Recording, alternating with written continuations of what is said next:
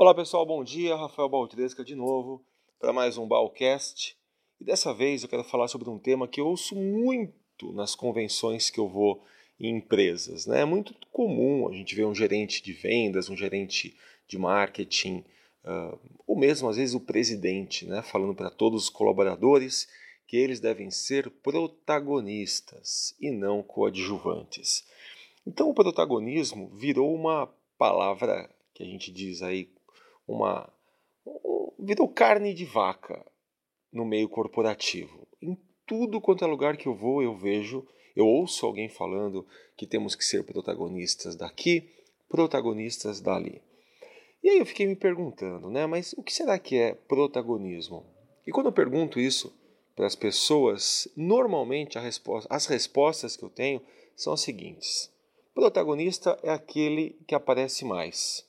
No filme, o protagonista é aquele que está no cartaz, o protagonista é o ator principal e coisas correlatas, né? Tá bom. Se eu pego, por exemplo, o filme Procurando Nemo, quem então é o protagonista? Muita gente vai me dizer que é o Nemo, né? Ele que está no cartaz, é ele que é o ator principal, mesmo que seja um peixinho, é o que faz mais sucesso. Só que conversando com o diretor de cinema, ele me explicou algo que me fez pensar um pouco sobre esse termo. Eu queria dividir isso com você. Protagonista, quando a gente pensa num filme, não é o que aparece mais, mas é o que eles chamam de.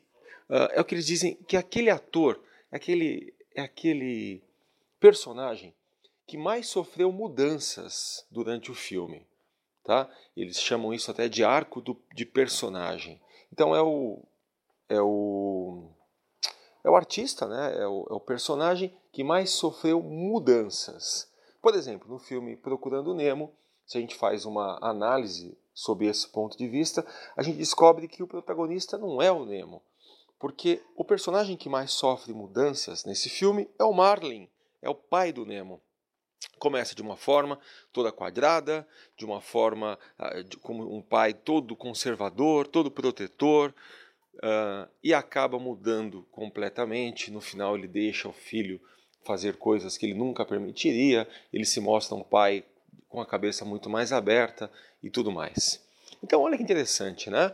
Na visão do, desse diretor de cinema, o protagonista não é aquele que aparece mais, não é necessariamente o principal, né?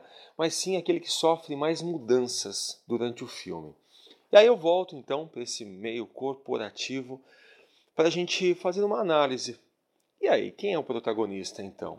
Todos podemos ser protagonistas, né?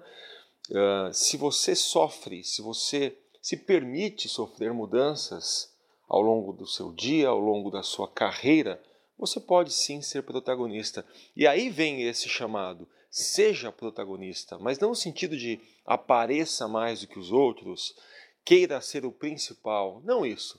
Seja protagonista, permitindo-se mudar, permitindo que a sua história dentro da organização e, por que não, na sua vida, seja uma história de mudanças, de transformações. E transformação não dá para você sofrer uh, num ambiente onde você não muda, num ambiente que você não se permite ver outras coisas, num ambiente que você não uh, se permite testar novas coisas.